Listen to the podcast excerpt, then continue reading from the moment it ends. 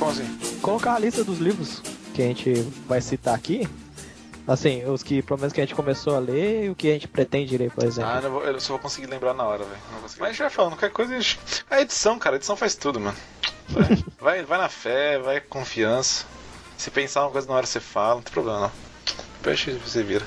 Cadê o Gustavo? Aí o cara Ele já volta chegou aí. cheio de ruído, né? durou pouco. durou pouco a felicidade. E aí, voltei. Ah, Aí, veio sem ruído. é, ainda bem. Achei que você ia voltar cheio de ruído. Não, cara, ele, sei lá, eu tava abrindo um joguinho aqui e ele reiniciou o computador. É, então vamos lá então. Beleza. Ser, beleza, vamos lá.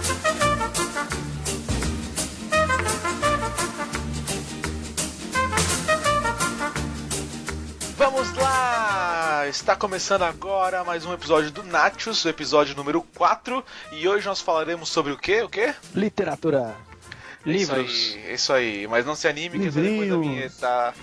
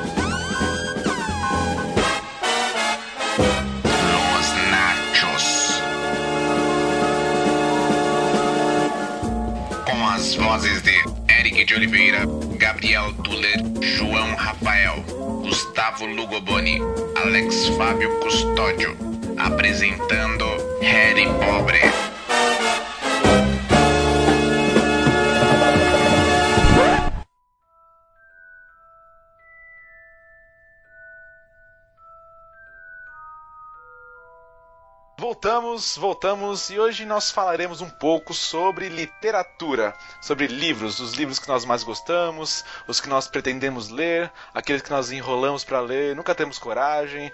Vamos falar um pouco sobre nossos gêneros literários favoritos, quais são as adaptações para cinema de livros que foram bem feitas, algumas que não foram tão bem feitas, enfim. Vai ser um, um grande podcast de indicação aí, mas né, no- do nosso jeito, né? Feito sempre no jeito moleque, maroto, que só os natos sabem fazer. Começando pelo nosso bloco inicial tradicional, vamos fazer a perguntinha para nossos convidados. Gustavo, qual foi o livro que marcou a sua vida? Cara, assim, eu, eu sou um cara que gosta bastante de ler, né? Eu, eu diria que a leitura seria o meu entretenimento preferido, né? A minha forma de entretenimento preferido. Mas eu. O livro que me marcou, cara, pode parecer meio bobo. Mas o, o livro que me marcou e que é o meu livro preferido é Robson Crusoe, cara. É bom, cara. Eu já li isso também, muito Hum. bom. Muito bom, cara. Bacana mesmo. É, então, porque, tipo assim, é um livro que a galera é, menospreza, porque geralmente o pessoal lê quando tá no ensino fundamental, o professor obriga o pessoal a ler o livro, né? Sim. E aí, sempre quando o professor obriga você a ler um livro, você acaba odiando o livro, né? É, com certeza. Mas eu, eu quando era mais um jovenzito, né? Eu não, eu não tive que ler na escola esse livro. E eu fui ler ele mais velho já, né? Por curiosidade, assim, de, de tipo, de. Eu cheguei nele é, lendo outros livros que referenciavam ele, né? Não necessariamente livros de literatura, é, livros de biografia tal, que falavam sobre pessoas da época, né? No caso, era um livro sobre. sobre algum teólogo da época, cara. Que do William Dafoe, né? Que escreveu esse o Robson Crusoe. Acho que era o Isaac Waltz, isso, era um, o compositor de hino cristão, não sei se vocês conhecem o Isaac Waltz, Sim, sim. Uhum. que compôs alguns livros do cantor cristão e tal, então tava lendo uma biografia dele, e nessa biografia acaba citando o William Dafoe, não sei porquê, cara, eu nem lembro. Aí eu falei, putz, cara, Robson Crusoe e tal. Eu peguei e fui ler, cara, comprei, né, no, no maravilhoso Kindle, já entrei na Amazon ali, comprei, tipo, sei lá, um dólar, paguei no Então, livro. É baratinho esses livros, né? Ah, esses livros clássicos são baratinhos. E, cara, tipo, me amarrei assim. Eu li ele em duas sentadas. Eu nem sei se o livro é grande, porque quando você baixa ele em formato digital, você acaba perdendo noção do tamanho, né? É. Tem um livro parecido, assim, não é parecido, mas que a temática pode parecer, eu acho que é mais ou menos da mes- da mesma época, que é o Ivan Oé. Sabe qual que é? Não.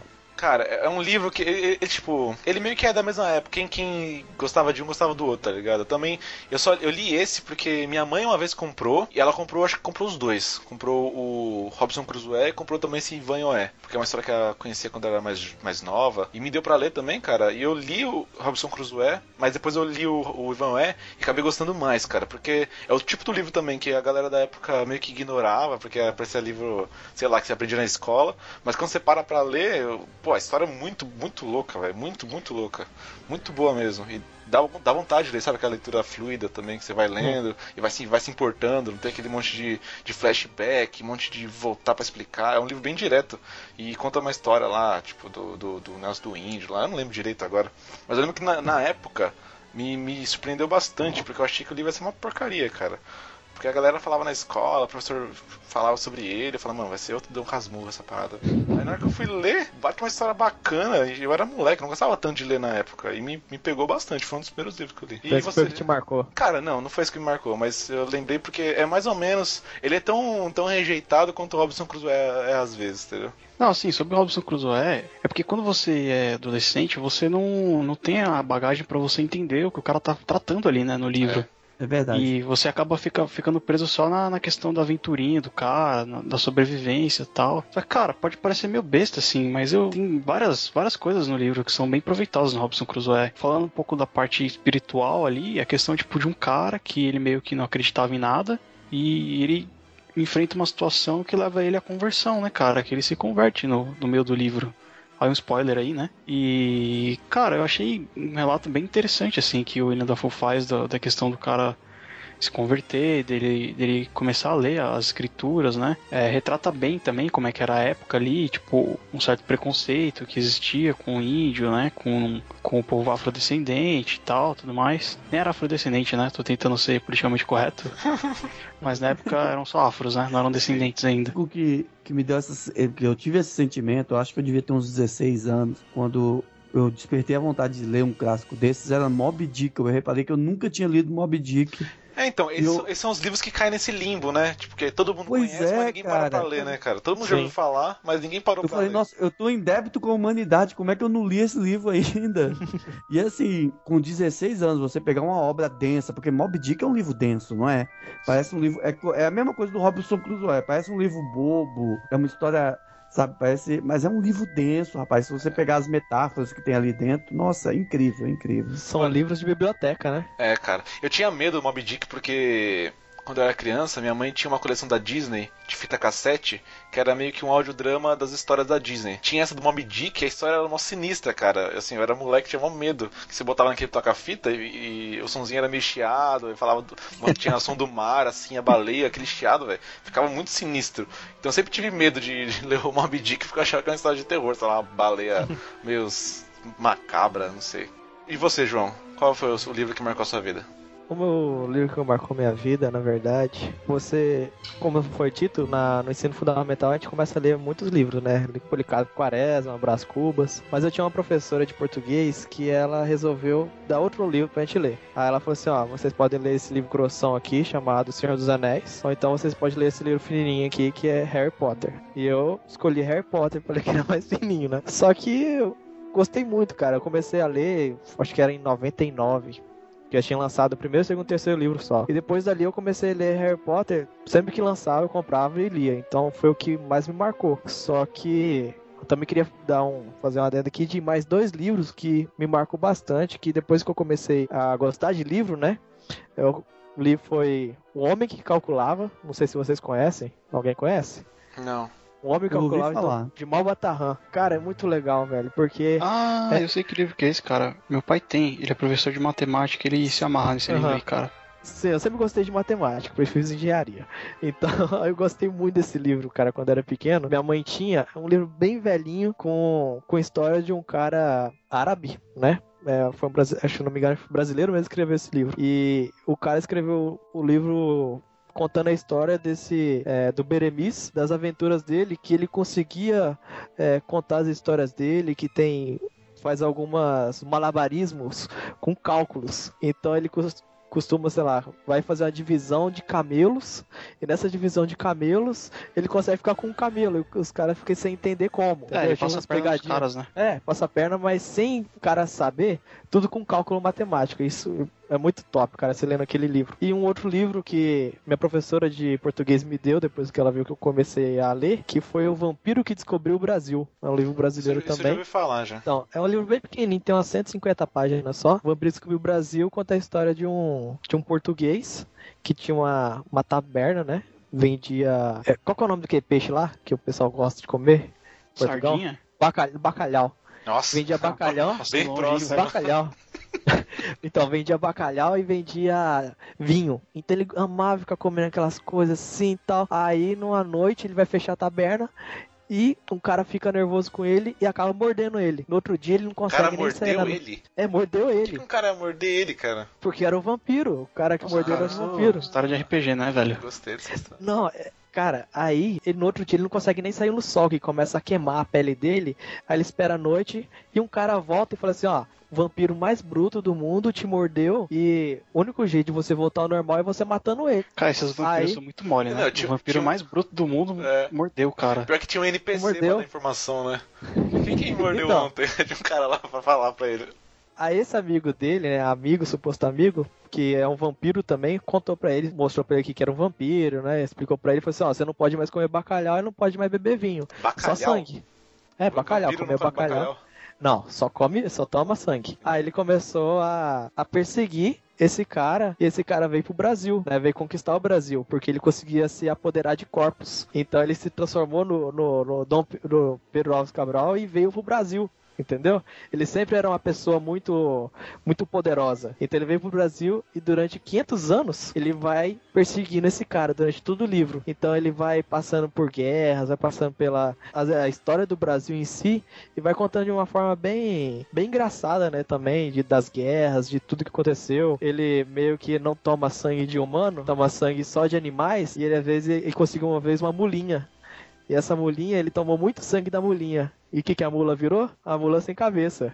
Nossa, Saca? cara. Tipo essas Então é paradas tipo, assim. é tipo Tem umas- o, o, o Frank, qual é o nome aquele cara que é caçador de vampiro lá? Van Helsing. Não, não, não, nos Estados Unidos, o presidente lá que virou caçador de vampiro no filme. Abraham Lincoln. Abraham Lincoln é o caçador de vampiros. Nossa, Abraham Lincoln, caçador de vampiros. Mais ou menos Só que versão tupiniquim, né? Pô, o cara escreveu esse livro, ele era um visionário, né? Porque ele explorou um nicho de mercado que só surgiu anos depois, né? Então, Que é ele escreveu, personagens históricos contra monstros, né? Ele escreveu em 99 esse livro. É sem contar que ele deu uma ótima explicação porque o povo brasileiro é tão sanguessuga, né? Pô, mas essa parada do, do cara ele, ele ser transformado e ele não conseguir mais comer alimentos comuns, ter que se alimentar da vida dos outros, me lembrou o Takyogu, cara. Você já viu o Takyogu? O mangazinho aí, maroto? Ainda não, mas o tanto que você fala dele eu vou acabar vendo. É verdade. Você, você fala bastante. O pessoal também da minha empresa fala também, os caras que gostam de É, mangá. é mais ou menos isso aí, velho. É um cara que ele vira um monstro e ele tem que comer carne humana. É tipo isso. É que eu acho que é o vampiro certo, né, cara? Porque o vampiro que pode trocar sangue humano por sangue de animal tá, tá errado já, né? Melhor que o vampiro que brilha, né? É, então. É, É, Com mas- certeza vai ser. Esse vai ser o livro do, do, do galego, né? Próximo livro aí. O cara estudou anos, é, literatura, língua portuguesa pra chegar aqui e recomendar Crepúsculo. Vai, Galego, qual foi o livro que marcou sua vida, Galego? Cara, eu vou ser bazingueiro. Foi O Senhor dos Anéis. Ah, pegou mesmo. Caramba. É, eu, vou passei por pouco, né? Eu escolhi esse. Ah, cara, eu assim, li, cara, desculpa. eu fui atrás de Senhor dos Anéis depois que eu tive os primeiros contatos com RPG. Eu não tinha lido a obra de Tolkien ainda. De tanto pessoal falar de Tolkien, fui atrás e fiquei impressionado. Eu acho que em um mês, um mês e meio, eu devorei os três livros da, da trilogia do Senhor dos Anéis. É, você vai contar mais, mais, mais de 1.200 páginas de livros. É corajoso você, Então. cara, porque é difícil ler de uma forma assim. Não, eu era adolescente, não tinha tempo. Eu Ah, tinha eu tempo. também era, cara, mas eu não. Porque é muito descritivo, né, cara? Depois a gente vai falar um pouco mais sobre, sobre o Senhor dos Anéis, eu acho, mas Senhor dos Anéis, mas Uhum. pra adolescente é difícil ler, né, cara? Eu lembro. Eu lembro que eu peguei esse livro na escola, eu lembro que eu me informei, eu não tinha devolvido ele ainda, eu achei em casa, tive que voltar na escola pra devolver. A leitura é muito, é muito, muito descritiva, né, cara? Às vezes parece Não, que e a não primeira passa, versão né? que eu li foi a versão de português de Portugal. Nossa, Nossa. Muito difícil ler, cara. Jesus Mas muita Cristo. gente leu a português de Portugal, né? Foi a primeira Pois vez que eles é, leram. a versão da Martins. Fontes. É, então, essa versão é bem conhecida. A primeira vez que eu li, é, eu era adolescente também, eu peguei emprestado do meu primo, porque ele ganhou é, em alguma assinatura da Veja, sei lá, que eles deram de, de brinde lá pros pais dele. Na época que saiu o primeiro filme mesmo, né? E aí eu peguei emprestado pra ler também, e aí eu sempre pulava as partes do Frodo, que eram muito chatas a primeira vez Não, que eu li. Mano, quando eu consegui terminar o primeiro livro, cara, que parou naquela parte que eles estão ali no- na beira do, do rio, né? Que se desfez, desfaz da sociedade, cara. Mano, eu comemorei, cara. Falei, nossa, até que enfim eu acabei essa parte que não acabava nunca, meu. Nossa, mas aí, aí fica ruim, cara. Tipo assim, o primeiro eu li, eu li inteiro, né? Só que o, o segundo, assim, entre aspas, né? Porque a divisão do livro não é igual do filme, né? Não. É, é um pouco parecido. Do primeiro É, pro segundo até que é parecido, né? Do segundo pro terceiro não é tão parecido. É, então, mas aí no, nas duas torres fica mais evidente a parte do separação, né? Do livro do. do... Nossa, é. praticamente meio livro pra cada sequência, pra cada É. grupo. É que eu falei Bilbo, Bilbo, ó, tô com, é com o Hobbit na cabeça, é o Frodo, a parte do Frodo. Ah, no, nas duas torres fica mais evidente essa divisão, né? A parte do Frodo e do Sam e a outra parte do da sociedade, o restante da sociedade, né? Aí, quando eu li, cara, porque a parte da sociedade é muito mais legal, velho. E Sim. a parte do Frodo é muita enrolação, cara. Nossa, e no, no filme mesmo é meio. Você, assim, é legal porque os caras fazem ficar legal. Porque você vê que a história mesmo não é tão legal assim. Eles Não, e no- e cá. No filme, a frase do. A, a- o, o Frodo e o Sam é muito resumido o que acontece com eles. No, no livro tem muita coisa que não é mostrado no filme, até porque. É metade do livro, né, cara? desperdiçar tempo de tela, né, cara? Bastante. Sim. É muito close no Gollum, é muito, muito, muita ceninha, cara, que acaba tomando um tempo de história, né, cara? É, mas antes que me crucifiquem, que fique claro que eu, eu era adolescente, tá? Então eu não tinha muita paciência mesmo. Não, mas é, é difícil, cara, porque assim, é o tipo da literatura que eu não sou muito fã, que é a literatura que descreve muito e muito cenário, sabe? Quando o cara começa a falar cada folhinha que tinha ali, como a luz do sol entra nas, nas árvores e bate numa planta e reluz em outra e, e joga tal cor na face de não sei quem. Cara, eu não consigo ficar numa. E alguém entrou aí. Here comes a new challenger! Foi eu. Eu não consigo. Mas entrou já cheio de ruído, né? É o único que tem ruído. Deixa eu terminar. E agora? E agora? Tá melhor? Tá, melhor. Que bom. Melhorou. Era a minha voz que eu correndo. falando aí, deixa o Galego falar do livro dele também, pô. A gente Deixa eu terminar o o que eu tava falando, é verdade. na edição. Vai lá. E eu não gosto, não gosto desse tipo de livro que, que descreve muito. Eu prefiro o livro mais direto, que o cara vai falando e, e resume e fala pouco. Se bem que o Senhor dos Anéis, naquela época, praticamente todos os livros eram assim, né? Os caras gastavam horas escrevendo e páginas e páginas descrevendo o ambiente para poder falar o que realmente aconteceu. E isso, isso Cara, me deixava um pouco. a- assim, quando, eu, quando eu terminei de ler, foi uma vitória, cara. Cada livro que eu terminava de ler era uma vitória. A descrição tolkieniana, eu gosto de brincar, falando que o Tolkien parece aqueles filmes dos anos 70, dos anos 60, que eram aqueles filmes longos, que cada cena tinha aqueles takes longos, que, sabe, que era pra mostrar uma coisa que hoje em dia não se mostra mais. Há, há momentos de transições dos filmes antigos que hoje em dia não se mostram mais. Mas é, o Tolkien sabe fazer isso de uma forma tão gostosa, tão envolvente. Eu também não, eu sou, não sou muito fã de narração detalhista, o Érica, mas o Tolkien, ele é genial. Sim, é, ele faz bem feito, de fato. Tem- hoje em dia você consegue pegar livro que tenta fazer a mesma coisa que fica, nossa. Tem um monte de livro que eu abandonei porque o cara Eu acho que o, o Tolkien e não eu acho fazer que o direito. Martin é um bom, é assim, o Martin não é lá tão descritivo. Tem aquele outro também que o pessoal gosta do o autor do Crônicas Saxônicas, o Bernard Cornwell. Bernard Cornwell. Falar em nome de, É muito de- bom de também. autor, cara, vocês não acreditam o que aconteceu, cara. Na... Tô, até- tô até triste aqui, velho. Quando eu falei do, do meu livro, eu falei que, que ele foi escrito pelo William Dafoe, né, cara? Pelo, pelo Duende Verde, né? Não, pior que todo mundo concordou, né, cara? Não, é isso mesmo. Pô, é, é, eu, se- eu sempre erro, cara. É Daniel Dafoe o nome do cara. Também que lembrou a tempo de corrigir. Grande escritor, Duende Verde. Fala aí, Alex. Termina aí, Alex. Ah, mas é isso, cara, não tem muito o que Então, explicar. então É- termina. É... é, vamos já perguntar pro Tuller, né? E aí, Gabriel, qual foi o livro que marcou a sua vida? A Bíblia. Ah, cara. Nossa, achei Ah, tinha, tinha que, um- tinha que o quando a gente se livra de um né, site, cara? aparece outro. Eu vi essa do outro lado da rua ali, velho. É. esse cara aí. Ô, Sais, qual é o seu herói preferido? Ah, Jesus. Jesus. Não, mas é, livro que marcou a minha vida, Eu não tenho nenhum de cabeça, assim, porque eu nunca fui um cara muito de leitor de livros em si. Eu lia muito, muito mais quadrinhos. Mas um livro que eu gostei bastante, eu preciso reler, é a Crônica de Narnia, assim. Apesar de ter uma narrativa talvez um pouco mais infantil ou um pouco mais suave, né, mais tranquila, é, eu gosto bastante da, da mitologia que o C.S. Lewis criou em volta disso e, e toda a analogia, etc. Isso também me atraiu bastante na época que comecei a ler. Li alguns livros do Harry Potter, mas eu não, não foi ao ponto de mudar a minha vida. Acho que eu li os três de primeiros ninguém, né, só. cara? Não muda de ninguém. né? Opa, como assim? A indignação passou. Cara, eu, eu vou falar pra você que eu li, eu li todos os Harry, Potter, os Harry Potters também. Eu tô.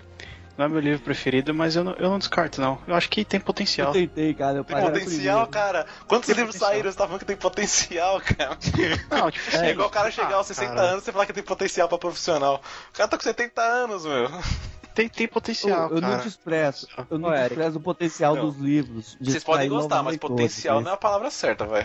Ô, Eric, a questão é a seguinte, por exemplo, eu comecei a ler quando eu tinha 10 anos, o Harry Potter.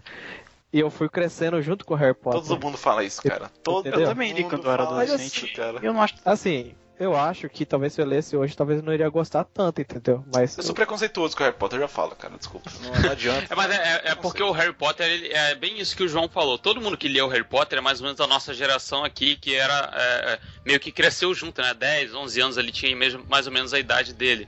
Então você acaba crescendo, porque um, saía, eu acho que era um livro por ano, um livro a cada dois anos, era, uma coisa assim. era, foi só 2000, 2003, 2005, depois 2006, 2007. No Brasil saiu os quatro primeiros numa tacada só. né? Sim, Foi? sim, sim, sim, exatamente. Foi, Eu, E- eu li o primeiro antes de, de ver o filme, na verdade. Eu lembro bem dessa época. Eu não sabia, eu não sabia muito o que que, eu, que na verdade eu não fazia a mínima ideia de quem era Harry Potter, até que eu cheguei na casa de um amigo meu aqui quando eu vim aqui pro Rio pra visitar e tal, que eu vinha é, no final do ano. E, aí ele falou: "Nossa, vai ter um filme muito legal, que não sei o que, de um bruxo, não sei o que". Ele me contou a história, eu, eu tinha 10, 11 anos. Aí eu falei: "Nossa, que maneiro, cara". Ele: "Tá, mas você tem que ler o livro primeiro". Aí ele me deu o livro, falou: "Toma, você vai ler e depois a gente vai no cinema assistir o filme". Cara, Amiguinhos, amiguinhos, sobre. Harry Potter, o que vocês acham daquela lenda de que, na verdade, não sei se vocês sabem, não sei se já falaram na igreja de vocês isso aí. Meu Deus, que, que eu tinha- eu tô, eu, Eu tô tinha, agoniado, prega- cara. eu tinha pregação e tinha um livro sobre isso, cara. Não, assim, eu não vou, não vou nem entrar, não vou nem começar com a parada dele ser bruxo, né? E chamar os outros de trouxa. não vou nem começar por, por aí. Mas a, a verdade, não sei se vocês estão sabendo. Mas a verdade é que Harry Potter foi contratado pela Demolay. Pra converter os garotos. Entrar no quarto da Ah, Demolay. nossa, pai. Demolei. Porque se você pegar uma foto de uma reunião Demolay, você vai ver que eles se vestem iguaizinhos ao pessoal da Grifinória. Olha, nossa, Vou botar aqui a foto no post pra vocês conferirem. Eu concordo. Sabe por quê? Ó? Eu vou explicar pra vocês por que que eu não Não gosto pode de ser Harry coisa Potter. boa, né? Pode ser, ó. Primeiro, primeira coisa. Quando eu era criança, eu, ti- eu vi a pregação falando que Harry Potter era do mal. Eu li um livro falando que Harry Potter era do mal. Eu achei que era o livro do Harry Potter, quando fui ver, era um livro criticando o Harry Potter. Terceiro, antes de ler qualquer coisa, isso desde que eu sou um pequeno delinquente. Desde que eu sou pequeno, eu sempre olhava quem gostava daquilo antes de me interessar. Toda vez que eu olhava pra um fã de Harry Potter, eu falava, cara, eu nunca vou querer ser esse tipo de pessoa. Por isso que eu nunca consegui terminar um livro de Harry Potter. Porque eu começava a ler, eu lembrava das pessoas que gostavam daquilo. Eu desistia na metade do livro, cara. E depois que eu vi os filmes, eu só agradeci a Deus por ter me mostrado isso, cara. Porque ainda bem que eu não li esses livros, cara. você era uma criança muito precoce, cara, porque, tipo, sei lá, com 11 anos você fazia análises filosóficas de seus colegas. Parabéns. Na, na filosófica, ó, essa, essa, galera- essa não galerinha idade aqui É, é, ele era um babaca precoce, é diferente. Eu olhava, essa galerinha aqui, toda zoada, tosca, fala, parecendo que tem 5 anos de idade e Esses gosta caras do quê? usam óculos, Gosta né, de velho? Harry Potter, gosta de, sei lá, de Rebelde, gosta da mesma coisa, mano. Eu não vou Nossa, fazer pai. a mesma coisa, velho. Esses caras que gostam de Harry Potter ou Viagra, né, cara? É, gostam de É, rebelde. nossa, cara. Ô, mas, mas fala aí então, o seu culto, o seu criança precoce. Qual foi o seu livro que marcou a Ah, sua eu vou vida? falar a verdade, ó. A, a verdade mesmo. O que marcou a minha infância foi Dom Casmurro. E eu vou explicar por que que foi Dom Casmurro. Nossa. Não, eu vou explicar. Primeiro, lá. é que durante quase todo o meu ensino fundamental, barra ensino médio, foi o único livro que eu li. Então toda vez que eu tinha que fazer trabalho na escola sobre um livro, Leu era sobre resenha, esse não? livro. Então, assim, e como minha escola meio que trocou de professor de português todo ano, todo ano eu fazia trabalho sobre Dom Casmurro. Putz. E a, sa- e a sala sabia que a gente tava fazendo isso, que o meu grupo tava fazendo isso, só que ninguém falava nada. Os professores não. Então, assim, eu já apresentei peças sobre Dom Casmurro, eu já fiz história em quadrinhos sobre Dom, Dom Casmurro, eu já fiz paródia de Dom Casmurro, eu já fiz música sobre Dom Casmurro. Tudo em. Cada ano eu fazia. É, peça de teatro, fez tudo. Acho que fez uma versão lobisomem de Dom Casmurro, cara. E a pergunta Ai, que não que quer calar o Eric, agora aqui só fica uma pergunta na dúvida, né? É. Quem matou a Capitu, velho? Foi o Bentinho mesmo? Mano, depende do ano. Assim, na oitava série foi. no, no- no primeiro colegial não foi, foi lobisomem. Na terceira- Dependia do ano, cara. E assim, acho que até o segundo ano do colegial, a gente só fez Dom Casmurro, cara. Tudo, até história em quadrinhos a gente fez sobre Dom Casmurro. Então foi o único livro que eu li. Eu li ele umas três vezes, assim, meio cortado só pra dar uma relembrada. E era isso aí. E todo ano a galera da sala se divertia, porque eles sabiam que a gente ia, ia sacanear a professora e fazer um livro que a gente já tinha feito, mas ia fazer uma forma diferente. Então, pra mim, o livro que marcou minha vida, mais do que os outros, foi o Dom Casmurro.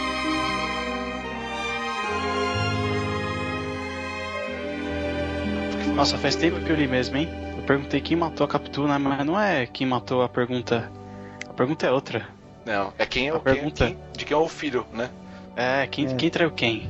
Quem É, então, traiu cara, quem? de- dependia, mas a da Capitu morria na nossa peça. Então, É, é porque eu, eu li faz muito tempo também. Eu li quando eu tava no ensino fundamental, cara. cara, Cara, Perdão. vocês precisavam ter visto o lobisomem Bentinho, cara. Mano, era muito louco, velho. No, no, no ensino médio, eu participei de um participei de um seminário porque eu precisava de, de horas, horas de atividade complementar até na- no colégio. Então eu participei de um seminário de uma semana sobre Machado de Assis e sua influência na obra pós-moderna atual da literatura. Nossa, cara, deve ter sido tão legal. Foi um dia bom pra dormir, hein? Foi, Nossa. cara, sério. Todas as fotos que tem do evento é, é de eu dormindo numa posição diferente. Certeza. Não, sério. É porque assim, tem livros que às vezes são bons, mas que a escola estraga ele pra gente, né? Porque eles dão pra gente ler numa época que não era pra gente estar lendo aquilo. A gente não Exatamente. entender nada. Pô, sabe, de um, sabe um livro que eu li quando eu tava no, no- na escola? Que fui, fui obrigado, assim, pelo professor de português. E que, cara, eu curti muito, cara, quando eu li. E todo mundo que leu lá, que era do meu grupo, curtiu muito. É, foi Capitães da Areia, velho. Ah, tinha uma galera que fazia também, mas a gente tava vendo Dom Casmurro, tava ocupado, não dá pra ler. Eu não sei porquê, cara, mas tipo assim, acho que Capitães da Areia, é, como os protagonistas são, são jovens, adolescentes também, cara, acho que, não sei, rola uma identificação. É. Aí, não sei, eu curti, cara. É, livro aquela na série. Vagalume tinha bastante disso, porque eles botavam uns personagens bem adolescentes que você lia e se identificava, né? Muitas daquelas Aliás, histórias eram com... Série É, mas- Vagalume, que esse ano vai ter um livro que vai ganhar filme, né? o- Que é da Série Vagalume, os Ah, caras o, vezes o ex, ex-cara velho, né? É um cara que era velho, mas ficou novo, né? não, esse não é Benjamin Button? Não, é o É. ex-cara velho. Esse cara, velho. Ex-cara velho. Eu- é- Não, é- Benjamin Button. Que droga. É uma piada meio ruim mesmo. É ruim, né, cara? É. Desculpa. Fica pior se eu, se eu te falar que eu vi ela no- nos comentários do MDM. Ah, não, cara. É, esses dias eu fiquei andando por lá, vendo os comentários, né? Por que, que eu entrei nessa isso, gravação, cara? Ah, cara, porque às vezes, sei lá, às vezes é engraçado, às vezes tá de boa lá. Tem uns que são engraçados, né? Quando é gratuito, assim, que os caras xingam a mãe gratuita, é engraçado, mas. Mas ó, a gente tá, eu queria puxar um negócio aqui. A gente acabou de falar desse lance do vagalume e do- dos livros que a gente viu, li- leu quando era mais novo e até os livros que pro- os professores de literatura meio que obrigavam a gente a ler e talvez a gente não estivesse preparado. Vocês acham que, por exemplo, essa nova literatura que, é, por exemplo, a gente estava criticando agora porque é Harry Potter, é o Jogos Vorazes, é o Maze Runner. Não, não, Harry Potter é novo, né, cara? É, Não, Você acha que não entra nessa bagagem? É. Acho que ele começou, cara. Ele É. começou, foi o. Não, então, eu- a- a- o meu ponto é, a- essa, esse tipo de literatura seria é, interessante você, por exemplo, é, ao invés de dar um clássico da literatura brasileira, você dar um, talvez um livro desse pra fazer o adolescente pegar o gosto pela leitura e aí sim você é, colocar coisas mais profundas pra ele ou não? Alex, que é formado em letras aí, o que, que você acha? Ô, Tuller, para de roubar, cara, você tá louco? Você acabou de chegar, já que eu assistir a parada, mano. tá louco, velho. Tá muito mandão, hein, cara. Alex, o que, que você acha sobre isso? Não, e também não é seu galego vai responder, não. Eu eu vou responder esse trem aí também, ó. é, João, responde aí, João. É, aqui. Só pra você saber, ô Tuller, você chegou atrasado, né? Mas foi Ah. por causa disso que eu comecei a ler. Minha professora me deu Harry Potter pra ler, Ah, sim. entendeu? Então foi por isso que eu Se comecei você tivesse a gostar vendo, de Harry se Potter. estivesse aqui com a gente, você teria ouvido ele falar. Você Cara, ver. deixa eu contar Chega uma aí, historinha. Agora o Galego pode falar, pode falar. cara. fala, cara. Deixa eu contar uma Sim. historinha. Eu me lembro que desde pequenininho, assim, meu pai e minha mãe, meu pai tinha a quarta série primária. Minha mãe também não passa muito disso.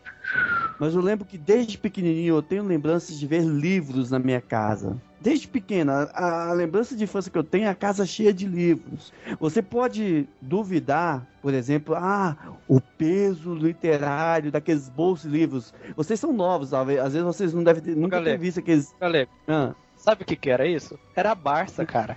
O esquema Não era, cara. Deixa eu explicar.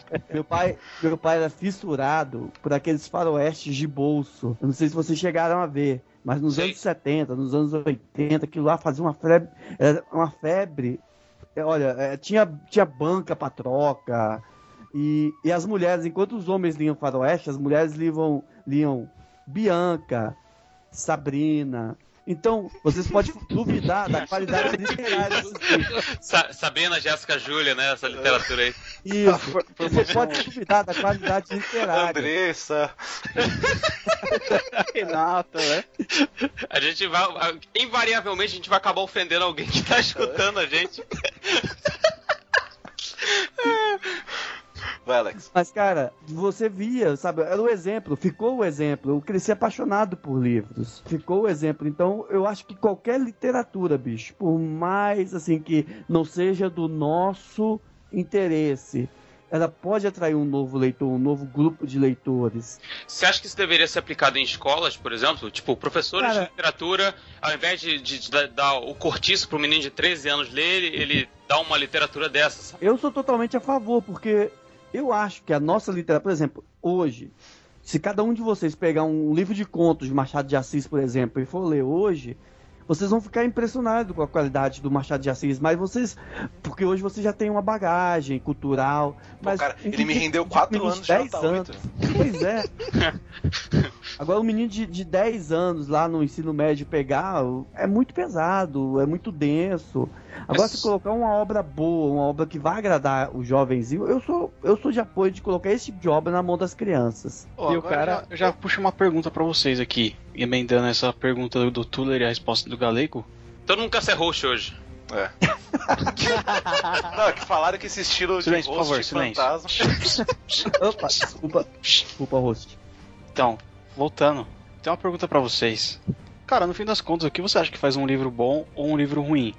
Porque assim, há um tempo atrás aí eu peguei aquele Marcas da Guerra pra ler, né? Do Star Wars. Sim, Sim. E, cara, eu achei o livro um saco, velho. é Tipo, chato. eu demorei muito pra ler o livro. Apesar de eu estar interessado na história, assim, tipo, porque Star Wars é um negócio que me interessa, né? E eu fiquei pensando, cara, o que, que, que faz um livro ruim e um livro bom, às vezes? Porque, tipo, que nem eu falei que o meu livro preferido é Robson Crusoe. E se você for ver, cara, eu prefiro um milhão de vezes mais Star Wars do que um cara perdido numa ilha, entendeu? Uhum. E só que, cara, o Robson Crusoe é tão bom, cara.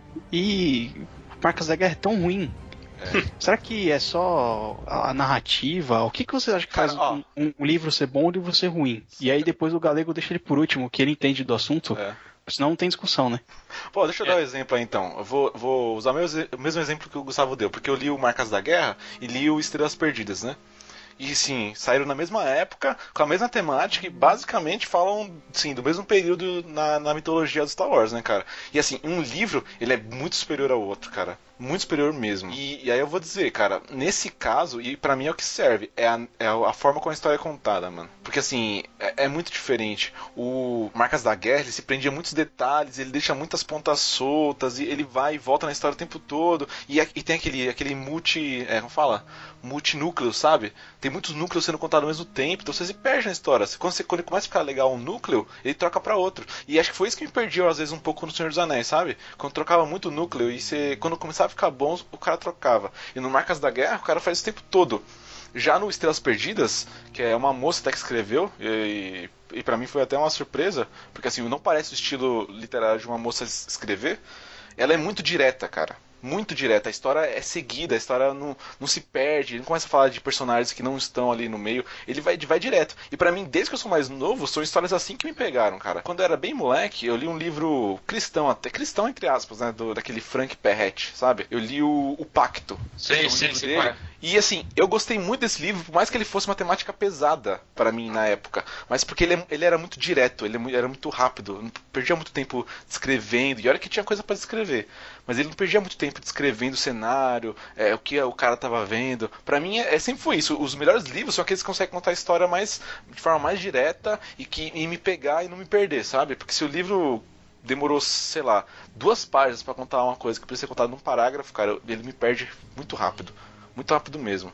Então, assim, eu lembro, cara, ó, os livros que eu mais gostava quando era criança de ler era aqueles que. Sabe quando você lia uma página, aí você falava, ah, se você quer que o cara faça isso, vá para tal página. Se você quer que o cara faça aquilo, vá para tal página. Você já viu esse tipo de livro? É Sim, RPG. Já, já, já. Cara, eu, eu adorava isso quando era criança. Tinha um aqui em casa que era de aventuras submarinas. Eu passava dias lendo aquilo e eu sabia, só pra fazer caminhos diferentes, entendeu? Porque aquele livro me perdia. Contava uma história que você ficava ansioso a cada página, o que, que podia acontecer. Quando a página demora muito, os caras se perdem em páginas contando é, coisas que não sabe que você não, não vai lembrar depois que você leu passou trocou de linha você já esqueceu o que tá escrito Pra mim pelo menos sempre foi isso livros bons são os que contam a história direito e direta É, cara, eu não consigo entender assim, já dando minha opinião, eu, não- eu não sei, cara, o que, que faz um livro ser bom ou ruim pra mim, porque não, não é essa parada de um livro ser truncado, outro ser mais direto, que me faz gostar mais de um livro. Por exemplo, o Silmarillion é um dos meus livros preferidos da vida, cara, e é um livro, é quase uma bíblia que você lê ali, né, muito travado. Cara, e tipo, sei lá, velho, tem livros, cara, que eu leio que, não sei, cara, eu fico imerso de uma forma impressionante, assim. Por exemplo, é, Olan, Crônicas de Olan, sabe, aquele do Leandro Lima. Leandro Lima Sim, eu tenho aqui. Cara, tá- eu tava lendo no metrô e tem uma cena, eu acho que é no, no segundo livro, que é uma cena, é tipo assim, é uma cena, se você for ver, bem massa velho, que é tipo o herói principal pegando a arma mágica pela primeira vez, assim, e tipo, sabe, aquele negócio Tipo, clássico, Master assim. Sword né? É, e tipo, caraca, velho, ele tava de um jeito ali a cena, cara, que eu quase tinha um ataque cardíaco no metrô, velho. Eu fiquei sem ar, velho. De verdade, mano. É, porque a Eu forma, às vezes a forma que o cara sei, tipo, escreve pega você, né? Assim, pode ser formas diferentes, entendeu? Que nem, por exemplo, o Crônicas de Narnia pega muito fácil, cara.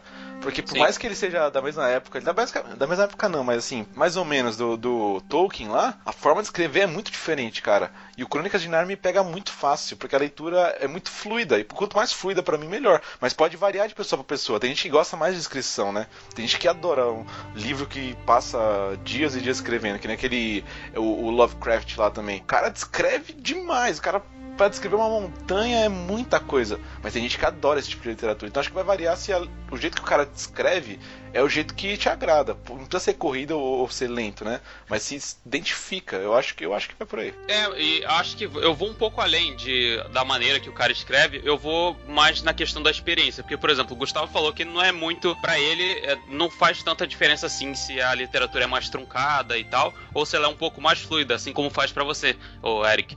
Então, eu acho que a experiência ela vale muito mais do que só a maneira de escrever do autor. Porque às vezes você pode gostar do autor que te escreve muitas coisas. Por exemplo, do, o, o exemplo clássico do Tolkien, né? Que é um cara descritivo pra caramba. E o, o C.S. Lewis não se preocupa tanto assim, a não ser quando ele tá falando de comida, que aí ele descreve todo o banquete, fala bem de- de- o que tá acontecendo e tal. E eu acho que vai muito da experiência que você quer e de, do que você espera do livro. E se É combina também, né? Às vezes tem que ter ver se, se o, estilo, o estilo literário, a, a forma de escrever combina com a história, né? Porque, por Isso. exemplo, no Marcas da Guerra, o estilo do cara não combina com a história. Era pra ser uma história de pauleira, de, de guerra, pô, no meio da, da revolução lá, dos rebeldes e que lá. E a história para, cara, pra contar tanta bobagenzinha, assim, drama do menino chateado. entendeu? Acho que às vezes se a, a forma de escrita combina com, o- com o gênero, né? Com o Aham, tipo do livro, aham. cara, pra mim é a forma perfeita. Ah, por exemplo, cara, Dan Brown, Código da Vinci. Todo mundo pode fazer as críticas que forem ao livro, mas ele, no- na sua época, ele. Nossa, cara, eu engoli o Código da Vinci em cinco dias. Era bom mesmo. Eu, ó, eu li o, eu li o Anjos e Demônios e gostei pra caramba na época. velho. Dois. Eu também li Gostei Anjos e muito. Demônios e li é, Fortaleza, Fortaleza Digital. Não, Fortaleza de Digital eu li. Impacto. É, eu li os dois e engoli também, cara. Achei maneiríssimo na época. Depois de um tempo você percebe que o camarada só tem uma, uma, um estilo narrativo, só tem uma linha temporal, só tem tudo, né? Ele, se repete em todos os livros. Depois que você descobre isso, fica chato. Mas é o primeiro, a segunda obra do cara que você lê. É, é que nem a Agatha Christie. né? Eu não quero estar aqui, eu não quero criticar uma autora que é tão consagrada. Mas a Agatha Christie tem um problema, pra mim, que ela engana o seu leitor no final, né? Porque vai ter sempre um, uma pista que estava escondida do leitor. É. O leitor nunca vai. Cara, isso depois de algum tempo foi me decepcionando. eu, Engana eu não li tanto que não engana mais, né? Pois é, não engana mais. Ah, no final vai ter uma, uma pista mirabolante lá que vai revelar quem que é o, o assassino. Então você perde o, o gosto, sabe, pela leitura. Você não vai procurar mais. É que às vezes- Inclusive, quem assistiu Doctor Who sabe que tem um livro dela que o assassino na verdade era um alien, né? Mas tudo bem. Não peguei a piada Ninguém porque vai não- pegar essa piada, É, cara. aquelas três pessoas que assistem Doctor Who Tem e um podcast sobre Doctor Who, tem? no México a gente não quer, nós somos uma multidão, velho. Tem um podcast, não tem sobre Doctor Who. Doctor quem? Nossa. Cara, não precisa. Essa piada só funciona em inglês, cara. É. Mas o, o João ainda não falou, né? Não. Não, não falei não. Não quer falar? Não, cara, é porque assim, eu acho que é. Vocês estão falando assim, ah, porque tem que ser mais, mais corrido, uma coisa mais, às vezes, muito bem escrita, né? Mas eu fico pensando, por exemplo, hoje em dia que o pessoal escreve. Teve Jogos Vorazes, Divergente, Maze Runner, que é tudo a mesma temática. E eles são livros que, pra leitura, é muito fácil de leitura, mas não tem um mundo, dependendo do mundo, eu li um pouco de cada. O mundo não, não te atrai muito, entendeu? Então acho que é muito questão de gosto. Tem, tem muita gente que faz assim, ah, que é um livro muito bom, tem aquele pessoal que é muito fã, né? E faz assim, nossa, esse, esse livro é maravilhoso. Só que você começa a ler e você não gosta da temática. Então acho que é muito questão de, de gosto mesmo, né? Aham. Por exemplo. E tem pessoas, às vezes vai questão também da pessoa falar assim, ah, eu li, sei lá, são uma quadrilogia, tem quatro livros lá. Você lê o primeiro, a pessoa já fala pra você, ah, o livro é muito bom, só que o quarto livro é ruim. Então você já começa a ler, já pensa assim, ah, o quarto livro é ruim. Sabe? Você já começa a perder um pouco. Estraga, eu- né? O cara não deixa É. de ter sua própria experiência, né? Por exemplo, Harry Potter. Eu fui lendo desde o comecinho. Eu tô citando muito Harry Potter, porque Harry Potter é o que o pessoal todo mundo já Isso é leu. um vendido, né? Vendido. Mas assim, é, eu nunca tive spoiler de Harry Potter, porque eu sempre que saía eu lia. Mas e hoje a pessoa que já sabe tudo, já viu os filmes e tal, não- talvez não vai querer ler os livros, entendeu? É difícil, né? No mundo onde você sai o Game of Thrones e no dia seguinte tem spoiler na internet, cara. No dia seguinte, nada. No, no- sei lá, no domingo, meia-noite já tem, né? Depois que acaba o episódio já tem spoiler por aí. Dureza essa vida de spoiler.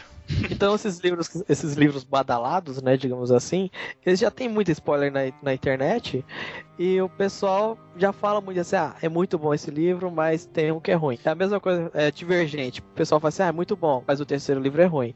Maze Runner, ah, muito bom, mas o quarto livro é ruim. Ah, Jogos Vorazes, ah, é muito bom, mas o final é uma bosta.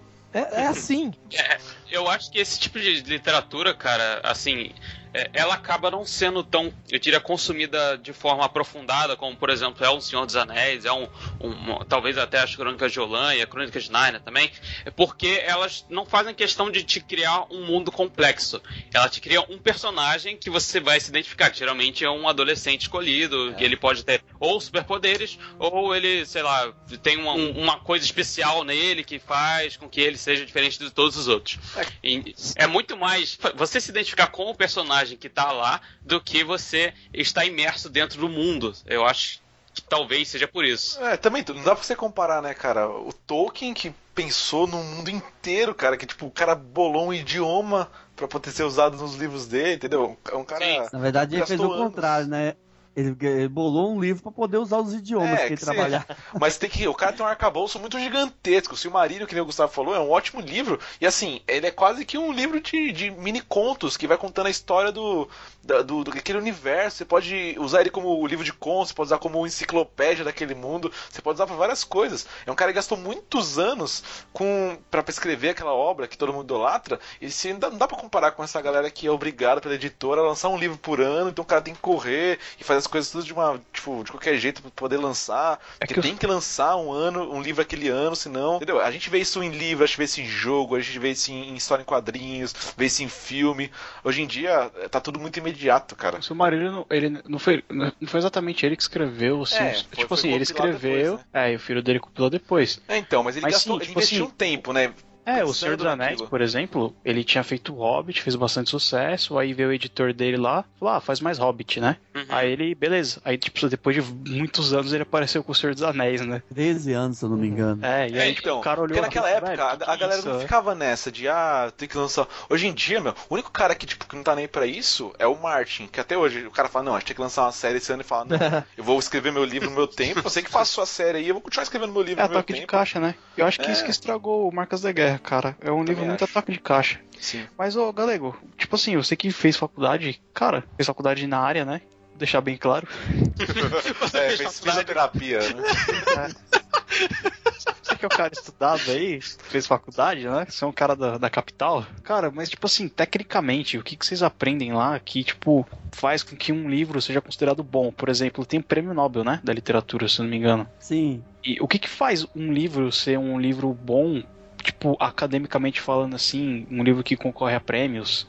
Tipo, tem aquele clássico lá, né? O Mil Anos de Solidão, como é que é? Escravidão, cara. Mil anos de escravidão, né? Não, Não, cara. São 12 anos de escravidão e mil anos de. De, mil anos de sofrimento, né? Do Naruto. Não, anos de dor. caramba. Pô, desculpa a minha ignorância aí, velho. É porque. É 100 anos de solidão, cara. É, 100 anos de solidão. Sou um cara muito chulo, perdão. Do, do, Gabriel, Garcia, Marques, né? Isso, é. Uhum. É, que, cara, o que, que faz? O que, que faz um livro ser bom assim? Por exemplo, por que, que tem muita gente que despreza o, o Paulo Coelho, por exemplo? Eu nunca li um livro dele, mas tipo, a galera acadêmica despreza o cara. Não deve ser só porque ele vende, né? Mas o que, que diferencia um livro do, do Paulo Coelho, um livro do Gabriel Garcia Marques, por exemplo? Além da magia negra, claro.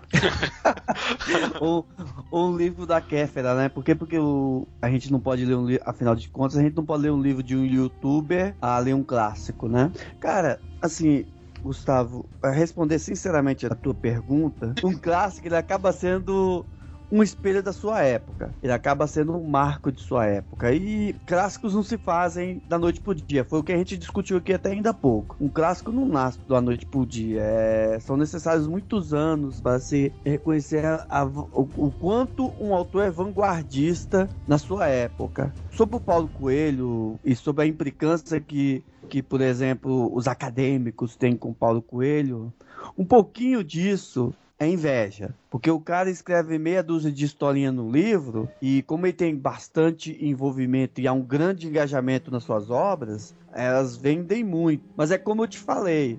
Eu falei lá no início, quando eu falei da literatura, como eu aprendi da, da experiência dos meus pais com a leitura. Tem gente que está lendo e está extraindo conteúdo, que está se divertindo, ou que está apenas melhorando seu léxico, porque nós não podemos deixar de pensar que quem lê fala bem e escreve bem. Eu acho que para mim, mesmo não sendo um primor da língua de Camões, não sendo, sabe, um representante mor da língua de Camões, cara, pelo menos tá tá servindo. É claro que a gente nem tudo, a gente, se a gente for pesar com o, o- a balança cristã, nem tudo edifica. Vocês estão me entendendo? Mas há, é, com certeza, há valor nessas obras. É, a gente pode se julgar se edifica ou não, mas há, há sim valor literário, como literatura, há valor nessas obras desde que haja um público-alvo. Então, cara, os clássicos a gente vai descobrir lá na frente. Eu posso adiantar para vocês que a série Harry Potter está fadada a ser um clássico. Por mais que o Eric agora esteja torcendo o nariz. Não. Está fadado a ser um clássico, cara, porque daqui 30, 40, 50 anos, o- as crianças que cresceram lendo o- o- as historinhas do bruxinho de, de Londres vão estar contando suas experiências como leitores, vão estar falando como aqueles livros marcaram a sua geração. Com certeza, Marzi. a, com certeza a galera Demolei vai fazer, vai fazer o grande peso aí, né? Vai fazer uma conferência anual demolindo Harry Potter. Eu não sei se eu, eu consegui ser claro para responder a sua, a sua pergunta, Gustavo. É, eu, acho- tá, eu não sei se eu entendi bem, mas é, a minha percepção é, é, principalmente pela sua fala final, é o quanto o livro impacta a sociedade em que ele tá, né? E o, talvez os Quanto ele é um leitores. espelho, né, talvez, da, da sociedade que ele tá também, né? Tem muito disso, de, quanto- o quanto aquele livro reflete a sociedade, quanto ele não só reflete, mas quanto ele comunica, né, a sociedade que ele foi escrito. Eu Acho que tem- isso tem a parte da pesquisa, tá? É, e os assuntos que estão em, em alta, né? Tá, tá sendo discutido no momento, a relevância, eu entendi sim. E qual Entendi. seria o livro que marca a nossa época agora? Não de quando a gente era jovenzinho, mas agora. Jogos Vorazes, cara. Com certeza. O livro da, da, da André Surak, eu acho. Não, sério, cara, falando sério, Jogos Vorazes é um potencial pra isso aí, eu acho. Eu, não- eu não li. Eu, eu tenho Mas aqui. essa parada política e tudo mais, talvez, não sei. Todos esses livros dessa geração Young Adult tá marcando essa geração, cara. A Eu gente pode que discutir é- se bem pra, bem pra bem ou pra mal. A gente pode Não, cara, ó, mas, aí, mas aí vem uma pergunta. Aí vem uma pergunta de, de cara chato que sou. Por exemplo, quando o Tolkien lançou os livros dele, é, é indiscutível que após ele ter lançado os livros dele, muitas, muitas e muitas pessoas que escreveram depois dele, tanto livros quanto pensaram em, em mundos, se inspiraram na obra dele.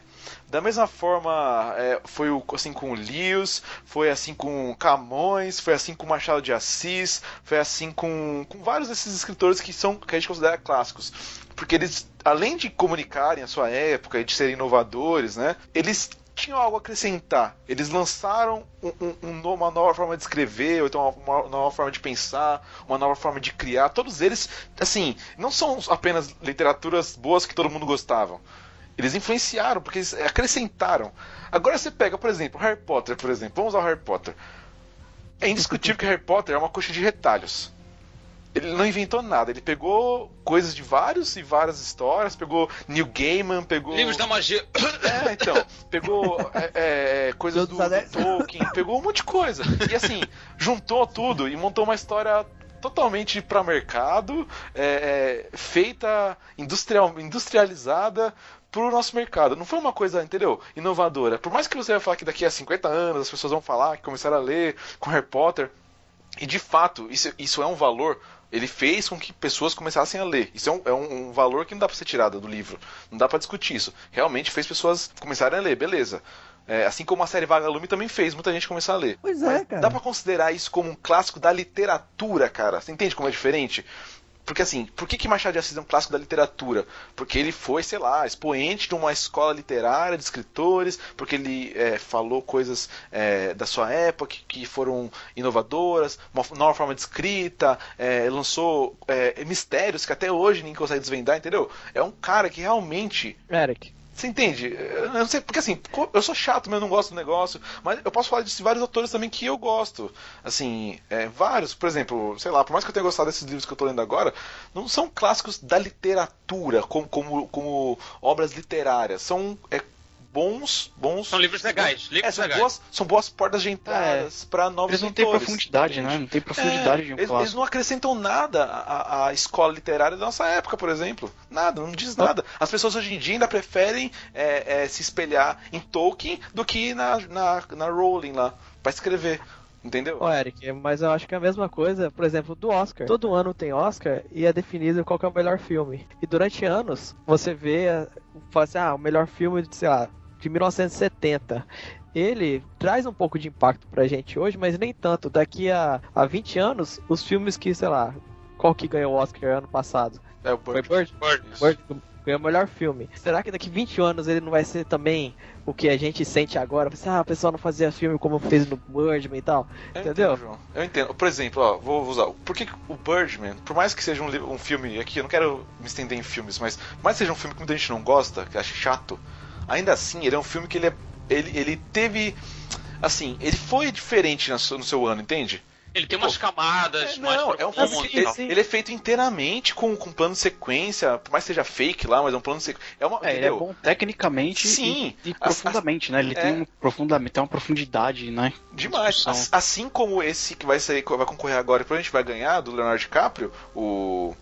O regresso. Regresso? Regresso. Cara, o filme é o filme além de ser muito bom, o filme foi inteiramente feito com luz, luz natural, não tem nada. Os planos sequências, e eu já vi o filme, são ótimos, são melhores que o do Birdman. Assim, muito mais bem feitos e são de verdade, não são fake, entendeu? São, são filmes que, por mais que assim, ah, vai falar que. Ele não é mais o mesmo, entende? Hoje em dia é, é difícil você fazer uma coisa diferentona, é muito difícil. Então, mas é a mesma coisa, por exemplo, tem vários livros e tem um ali que vai dar alguma, alguma ênfase, talvez alguma mudança, entendeu? Eu sei, mas por Sabe o que eu acho exemplo. curioso, assim, nessa discussão? É que eu acho que a gente pode estar perdendo um pouco a linha, mas se a gente for para pensar, parece que existe um gênero literário à parte que é o gênero clássico. Parece que o cara escreve um livro já com essa intenção, tá ligado? Uhum. E, tipo, enqu- enquanto assim, tipo, um Harry Potter, ele é um outro gênero. É um gênero É, mais enquanto, é, entretenimento, enquanto né? juvenil, é, é juvenil e tal. Porque, por exemplo, você pega aí, por exemplo, um dos meus livros preferidos da vida aí também. Acho que tá lá, tá quase em primeiro com Robson Crusoe, que é Irmãos Karamazov, Dostoiévski. Paulo odiou esse livro. velho. Cara, não, cara, assim, tipo, eu não tô falando que Harry Potter é ruim. Não é, tem o seu valor e é um livro bom e, tipo, me serviu muito bem quando eu li, sabe? Quando eu Sim. era adolescente, comecei a ler, acompanhei a história, li todos os livros. Mas, velho, tipo assim, não tem como você comparar. É tipo você comparar uma criança de 3 anos com É. um cara de 90 anos, tá ligado? Exatamente.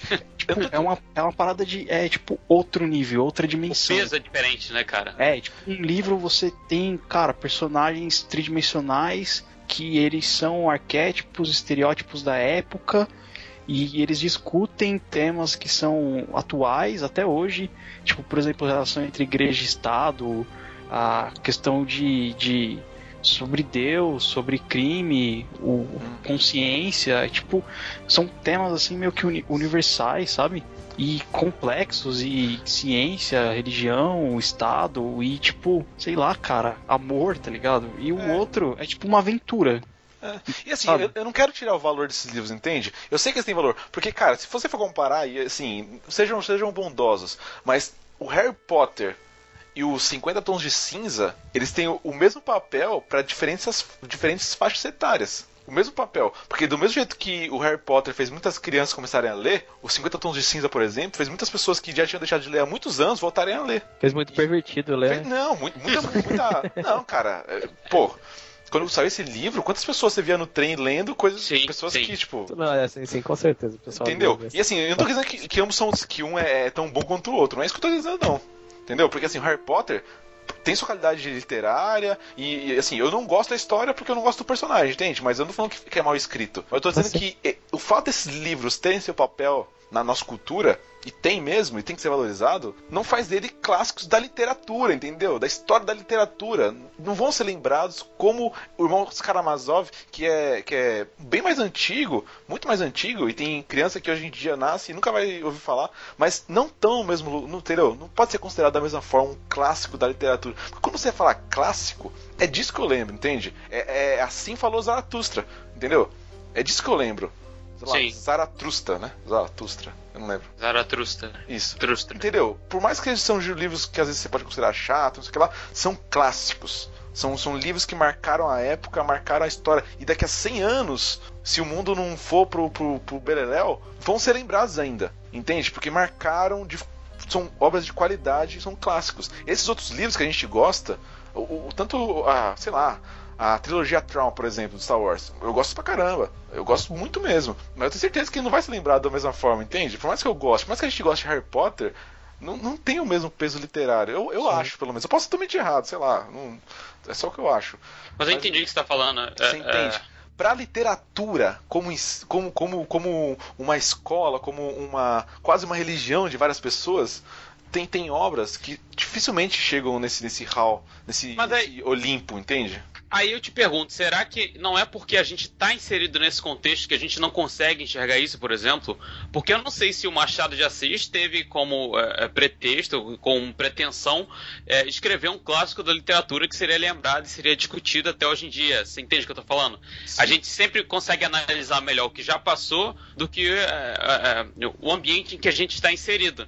Então talvez a gente não esteja vendo muito bem o que, que é esse clássico, porque a gente ainda não sabe, a gente não conhece os livros, a gente não conhece direito o período literário que a gente tá e, e tal. Por Eu, mais eu seja... eu concordo em partes, cara. Porque, assim, Machado de Assis, ele pode não ter, não podia ter o mesmo impacto que tem hoje, por exemplo, né? O cara- Sim, As pessoas eu entendi. ensinam literatura com Machado de Assis. Mas acho que na época, o cara que lia já percebia que era uma obra boa, entende? Que Então, sabe o que eu não sei? Cara, eu não consigo pensar daqui a 50 anos um professor de literatura ensinando literatura com Harry Potter, entende? É porque Esse assim, eu, pensar. eu não sei, porque tipo assim, é, eu, não, eu não tenho ideia se tipo a literatura popular na época era Machado de Assis, entendeu? Sim, Mas é, a- a impressão que eu tenho hoje é que, por exemplo, vocês conhecem os livros que foram indicados ao Prêmio Nobel? Não. Não. Então, cara, eu tenho a impressão que hoje em dia os caras que escrevem esses possíveis clássicos, o cara escreve e senta em cima, velho. Parece, né? Isso é verdade. Ou guarda debaixo do braço e vai dormir com, com o livro, tá ligado? Isso é verdade. Porque a gente, não, a gente não fica sabendo, velho, dessas coisas. Eu acho que esse é o problema. Eu não sei se na época a galera ficava sabendo disso, ou só quem o. só a nata mesmo, que tá ali, sabe? Uhum. E, é, e, e, e hoje em dia é a mesma coisa, só a nata fica sabendo.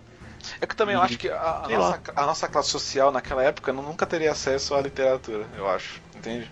Só quem tinha acesso à literatura era quem tinha grana e quem curtia esse tipo de coisa. Hoje em dia qualquer, qualquer pessoa pode comprar um livro. Entende? Talvez, né? Acho que sim, fez saber.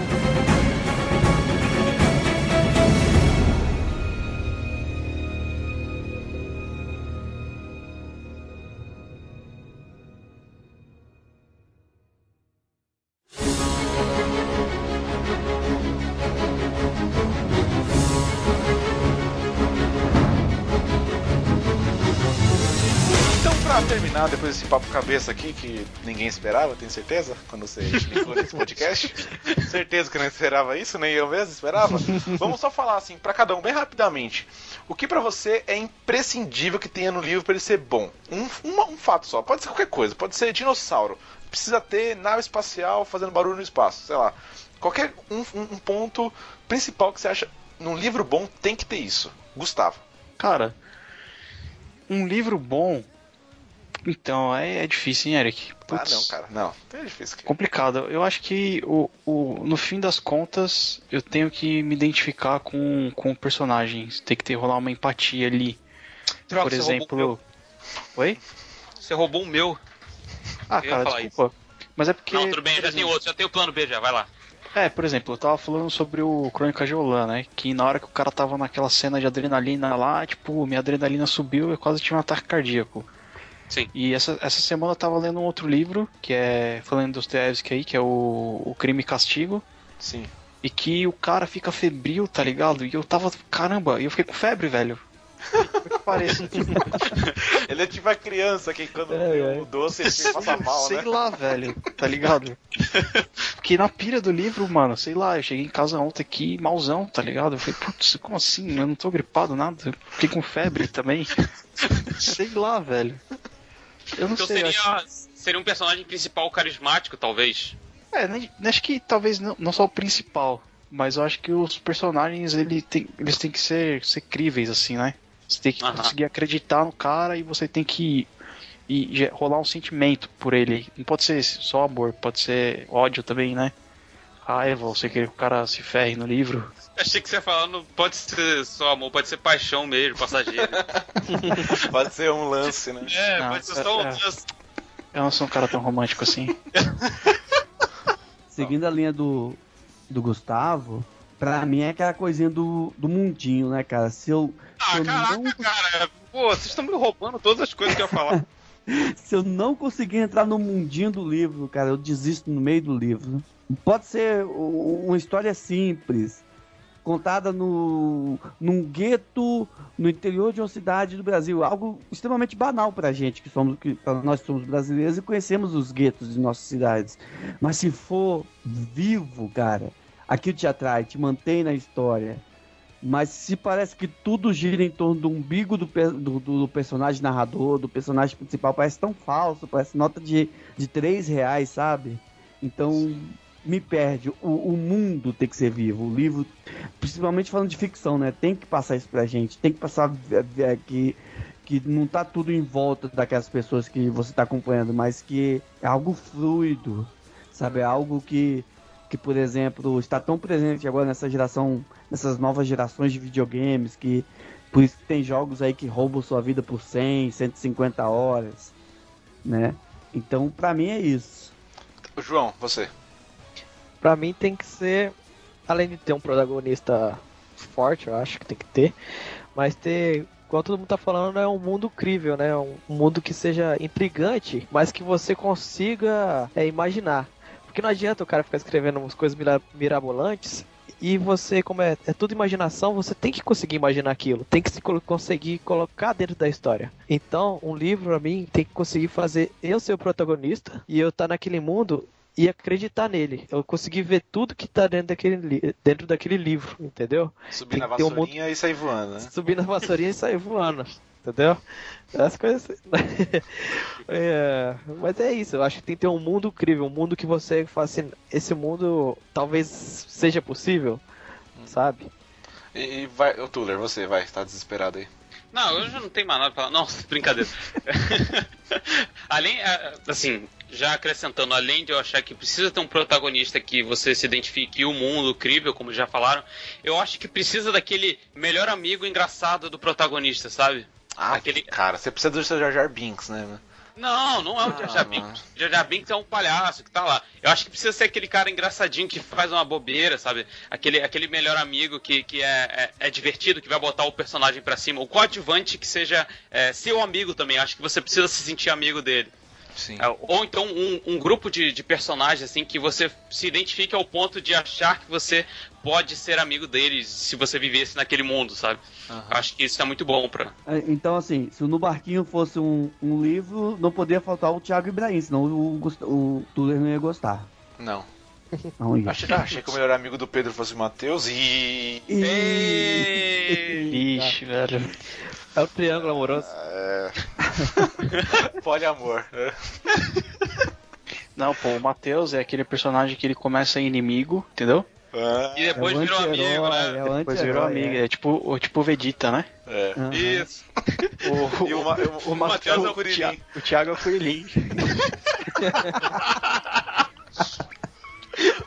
Pode crer. pra mim, o que mais me pega no livro normalmente é a jornada do herói. Eu gosto muito do, da série de livros do Assassin's Creed. Pode me julgar, fala o que quiser. Mas eu gosto bastante. Eu comprei desde a primeira e acho só não comprei a última porque porque trocou o personagem, sabe? Assim, os três primeiros, que é a do Ezio Auditore, que é o do Assassin's Creed 2, cara, esses três livros, a forma como eles contam o- como, como a, a vida do cara foi mudando e o que foi acontecendo. Eu gosto, de, por exemplo, chegar no final do livro e olhar pra trás e ver que a história do cara foi muito desgraçada, sabe? Que o cara passou por muita coisa e que houve essa mudança desse estágio inicial pro final. Porque tem livro que não tem isso. Às vezes o livro termina como acaba, então o cara. Não, não há mudança no personagem. O cara já começa Termina ferrado como termina acaba? ferrado. Hã? Termina como acaba o livro. É, termina como acaba. É, só pra termina como começa. Só pra contextualizar, os livros são antes do jogo. Não, os livros é na história do jogo. Ele Hum. conta a história. Então são três livros que contam exatamente a história dos três jogos do Ezio, por exemplo. Que é o. É. Que é o. Como é que é? O, o primeiro acho que é a Irmandade, né?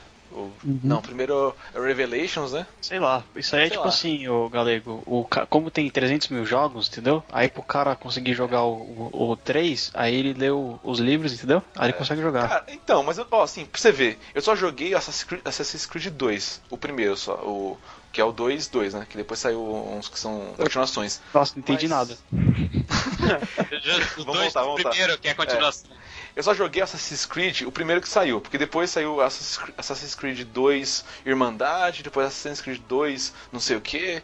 Mas eu joguei o primeiro. Mas, tipo, eu nunca gostei muito de Assassin's Creed no jogo. Mas os livros, cara, a forma como o autor conta e como o personagem vai se ferrando, é, o que vai acontecendo com ele, a mudança do status quo do personagem, pra mim é o que pega. Se não tem uma história boa do personagem, assim, a jornada dele não é interessante, não tem mudanças, se ele não acaba a- o livro muito pior, ou muito melhor do como ele terminou, com o seu, seu problema resolvido, cara, pra mim tanto faz o livro. Sinceramente, ele tem que ter. E talvez isso que eu não goste no Harry Potter. Porque pra mim o Harry Potter é o pior protagonista do universo, cara. Todos os personagens do, do filme e do livro são mais legais que o, que o Harry Potter, tá ligado? Todos são mais legais que ele. Porque o, o personagem principal não é forte, ele não, não passa por traumas, por mudanças. Ele tem um trauma no começo e depois dane-se. Cara, é meu, meu problema com Harry Potter, meu problema com Harry Potter é que, tipo assim, a mulher escreveu quantos livros, João? Sete livros? Sete. Sete. Usando três cenários, cara. Só tem três cenários, velho, em sete livros. O Tolkien, em um livro de 300 páginas, ele, cara, construiu um universo, velho. É, é assim. Isso, isso é um pouco triste mesmo, porque você vê. o jogo começou todo animado, né, Não, cara? cara, Não, tem, tem coisa, gente, tem coisa que é, que é muita nostalgia. Eu gosto muito do mundo de Harry Potter, mas realmente é, é só umas três partes. É Eu tanto tô em pé aqui já, cara. Eu tô em pé. De Harry Potter, de três cenários. Se entregou, se Esse trem. Não, mas assim, por exemplo, quando mostra aquele do cálice de fogo que vem de outras escolas, eu falei, assim, como assim existem outras escolas? Entendeu?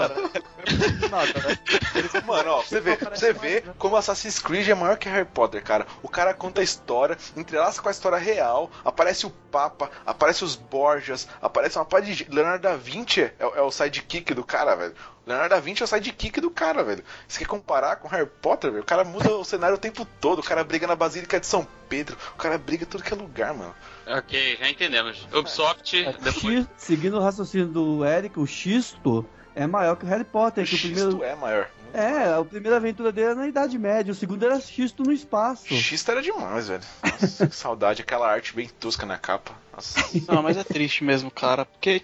Por isso que quando eu falei que Harry Potter tinha potencial, era, era por causa disso, cara. Porque, putz, a a mulher ela criou lá um. Com a coxa de retalhos dela, que ficou um negócio interessante, ficou um negócio legal, mas ela não explora, cara. É tipo totalmente focado em três personagens e no draminha deles ali, sabe? Tipo, e A aí aparece, aparece uns negócios do nada, some do nada, não, não fala mais nada depois. A capa desse podcast vai ter que ser o Harry Potter. Triste. O Harry Potter. Então é isso, caras. Eu acho que esse papo ficou bem legal.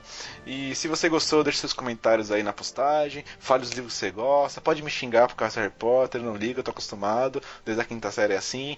Podem falar uma pá, pode deixar aí só seus. se vocês acharam. Pode criticar também, pode falar delas, fazer o que você quiser, o comentário é nosso e ninguém tasca. Pra Valeu, seguir a pessoal. tradição, para seguir a tradição, eu gosto mesmo é do Batman.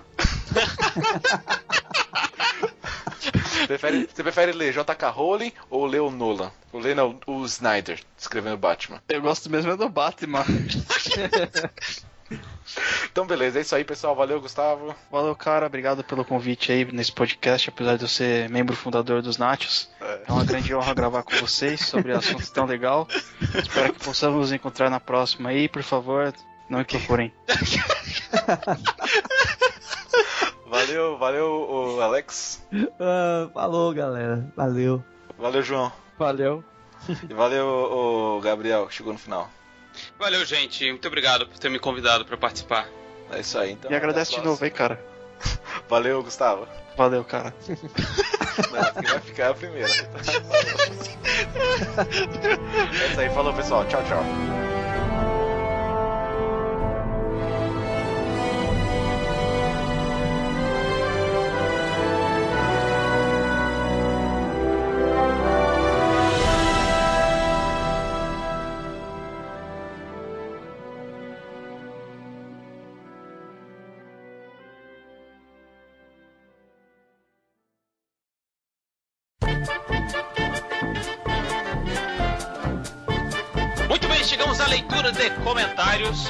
Conhecida como burritos e guacamoles, aqui dos Nachos. Tudo bem, gente? Como é que vocês estão? Opa, quanto tempo, hein? É, Tranquilo. pois é. E aí, Castilho, tudo bem, cara? Como é que vai essa força? Vai forte. Vai forte, tá ok. Então vamos lá, chegamos ao o primeiro comentário é da excelentíssima e querida Melissa, que comentou: Cheguei, vamos baixar e ouvir. Aí ela fez um, ah, um, um, tipo, depois de um tempo, depois de ouvir. O melhor episódio de todos os tempos de Luz Night. Isso é porque você não escutou esse agora ainda. No caso, você já escutou, mas enfim.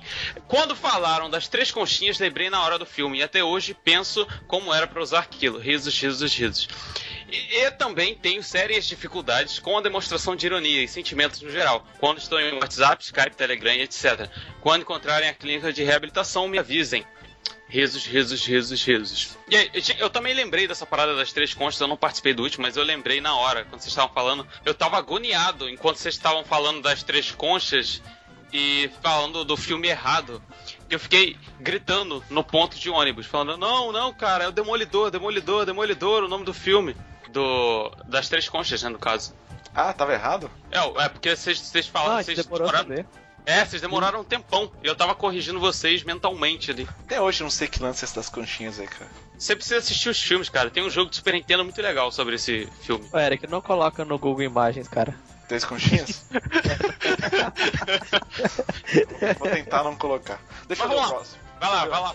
Vou ler aqui, ó. Vou ler um comentário aqui no podcast do No Barquinho Top 2015 do Henrique, Henrique Prete. Tá dizendo assim, ó. Gostaria aqui de parabenizar a todos vocês e dizer que é sempre muito bom ouvi-los. Parabéns a todos vocês da equipe dos Nachos.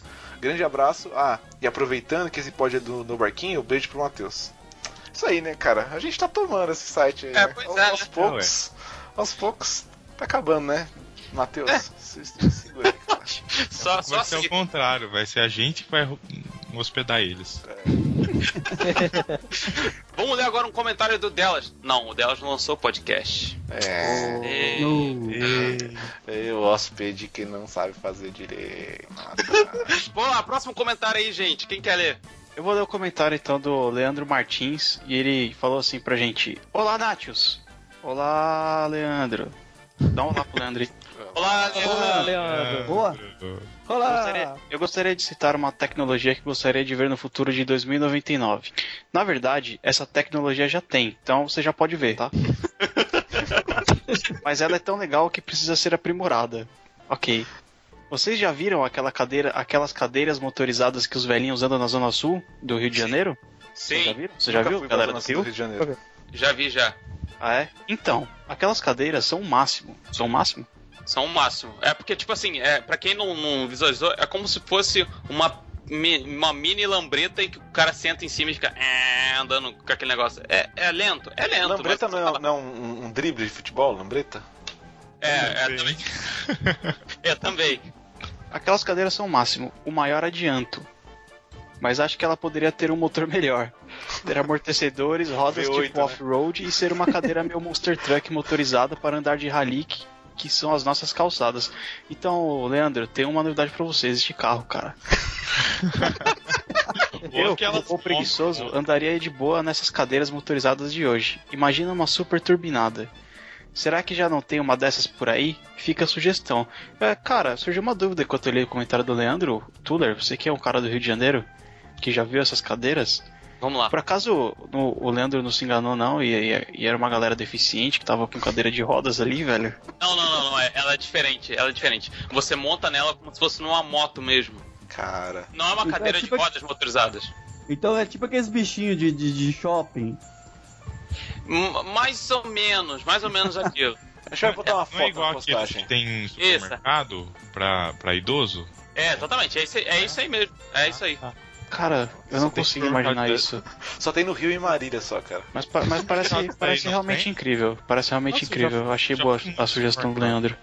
Cara, eh, se, se todo mundo passasse a usar essa parada, ia ser é, igual a sociedade do Wally. É, então, Verdade, é, agora que você falou, Todo verdade. mundo gordo, né? Bem gordo. É, exatamente. É, eu não gostei mais da ideia não, Leandro. Deixa pra lá. Próximo Eu vou comentário, ler- vai lá. Deixa eu ler aqui. Eu vou ler o lá. comentário aqui do Globo.com. Guerreiro marca 2, põe fim em jejum e Flávio vence o Galo na estreia. Aê, cara. Sacanagem, cara. É. Olha só, hein? Enfim, é porque o Galo tava com o Timeco, né? Sempre teve. o que, que é isso aí? É É. futebol? É futebol, futebol. O jogo que acabou agora. A brasili- brasilidade do Natius, né, cara? É isso, é brasileiro. Pera aí que eu vou procurar um Twitter aqui pra ler, pera aí. Tem um comentário aí. Pô, vamos ler o comentário da Natália então. Não, peraí, o Não, não, não. Não, tem outro comentário aqui, ó. Tem outro comentário aqui, ó. O meu avó tá dizendo aqui, ó. Definições de vírus foram atualizadas. Cara, uma vez, no meio do, da apresentação das crianças, eu tava no computador e veio Crianças, seus filhos, o Castilho? na igreja, cara. As o Castilho faz errado aí. Aí, a, nossa, o anti Abre o olho, Tami. de sua vida. ó. tá, eu vou ler aqui o do Luciano Valério, pode ser? Vai, da história, velho. Não, é essa história. Eu tava na, na, na igreja e o computador falou, as definições de vírus foram atualizadas no Pô, alto-falante velho, da igreja. Radical, hein, velho, essa história. Deixa, eu- deixa eu ler um aqui, ó. Twitter do G1. Sua vida. Clóvis, ó, Twitter do G1. Clóvis Bornai é tema de exposição no Museu da República no Rio. Não, vou ler outro aqui, ó. Guilherme Castilho, vou ler o do Luciano.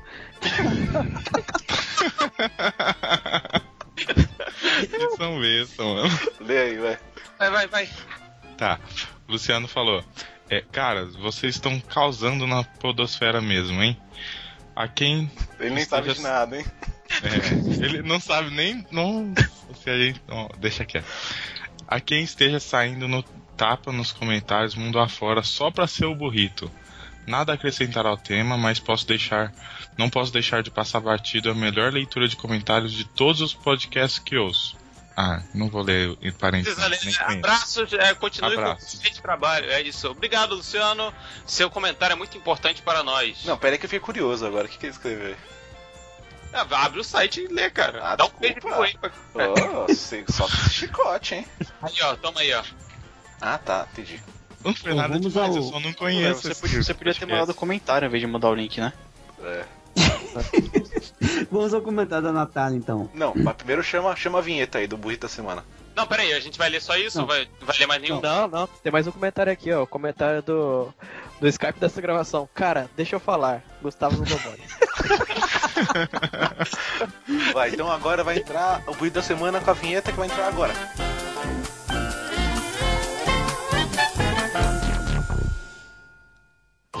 Da semana.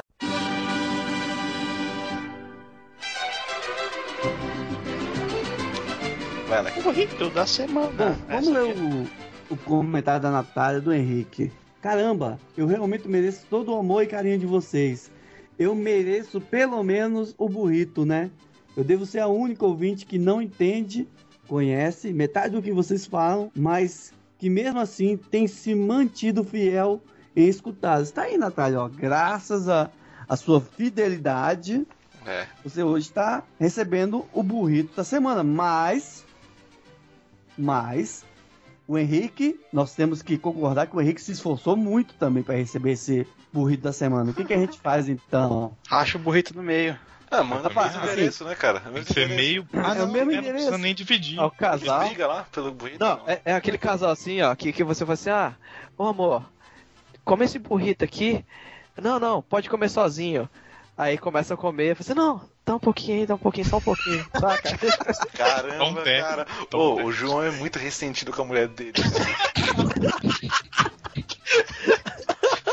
Sério, tem que fazer um tratamento de casal, isso aqui. O cara fez um podcast inteiro pra falar mal da mulher, né, cara? E agora nos comentários ele não perde, não perde a Ter, oportunidade de falar terapia de casal pra vocês, hein, cara. Você quer aprender É, com o ó. Henrique, cara. O Henrique e a Natália aí, que são é, os vencedores do burrito da semana. É da semana, mas o nosso podcast é quinzenal, né? Não, mas é semana. Mas é da semana. A gente já falou que é semana, agora é semana. Então, assim, Ah, da termina, termina de ler o comentário dela, pelo amor de Deus, né? Depois de uma, depois de uma semana vence, entendeu? Então responde depois. Ó, ela continuou o comentário. Sobre coisas que seriam legais se fossem, se fossem inventadas no futuro, um botãozinho na minha casa que eu pudesse apenas apertar e a minha casa pudesse ficar limpinha, com tudo no lugar, comida feita, louça lavada, roupa passada. Deus, que coisa chata, seria demais, não precisaria fazer mais isso. E poderia dizer, é só contratar vocês poderiam dizer, é só contratar alguém que faça isso pra você. Mas temos dois problemas. Primeiro, sou pobre. E segundo, como boa cristã que sou, que Welcome leva to the muito a sério amar o meu, o seu próximo como a mim mesma, essas coisas de que não desejo que ninguém mais tenha o que fazer. Mas, Mas assim, Você vê o adianto, você vê o- a qualidade do comentário da Natália, porque ela propõe o negócio, ela fala, seria isso. E ela já propõe os problemas e a solução para esses problemas, cara. É, que no Pois caso é. não tem solução, né? Exatamente. É, mas, mas ela falou, ah, mas aí vocês poderiam dizer, viu? Ela, ela se adianta no que a gente poderia pensar e já responde o que a gente poderia pensar, gente. Olha, isso é um, um- um exemplo de comentário. Mulher virtuosa, quem acharás? né? Pois é. bom, continua. aí ela continua. Esse robô que pega as crianças impossíveis na igreja já existe. Eu. Que dó que tenho nas vezes das crianças da minha igreja. KKK. Eu sou, eu já falei, eu comentei mais embaixo que eu sou fã da Natália por causa disso.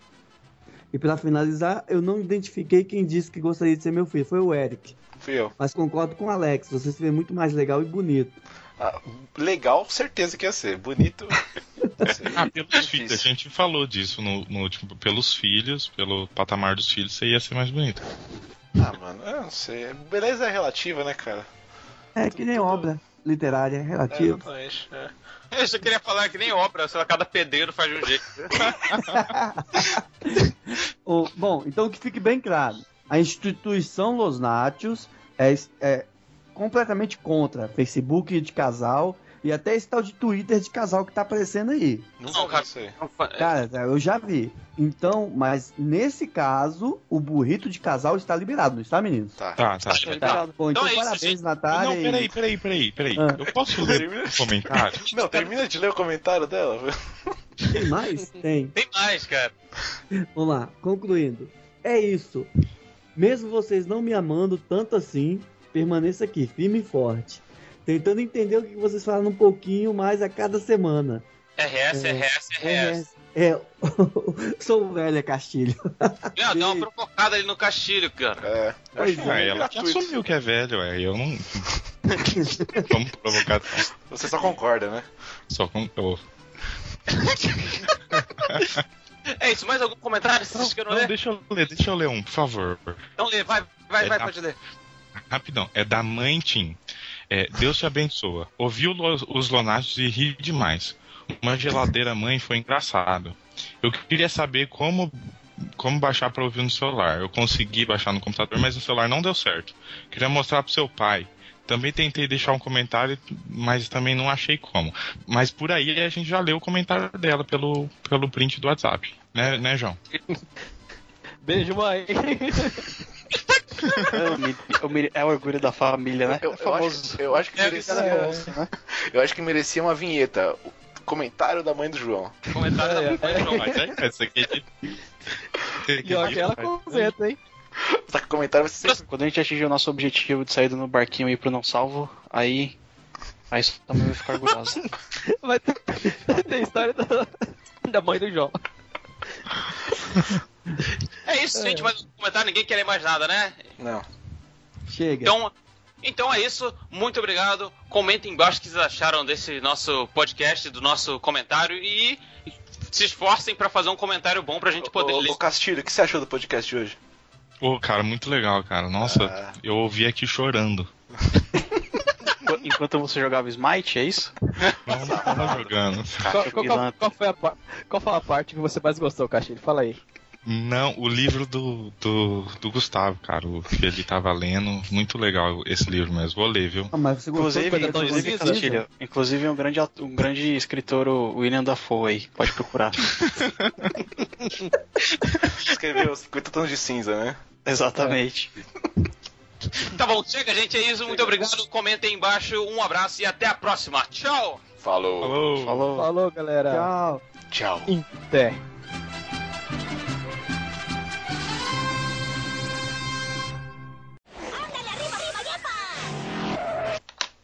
Ô, quem vai decupar isso aí? Pode deixar O que eu. Então eu vou te mandar essa parada aí. Tá, eu tenho um aqui também. Ah, Tuller. beleza. Oi.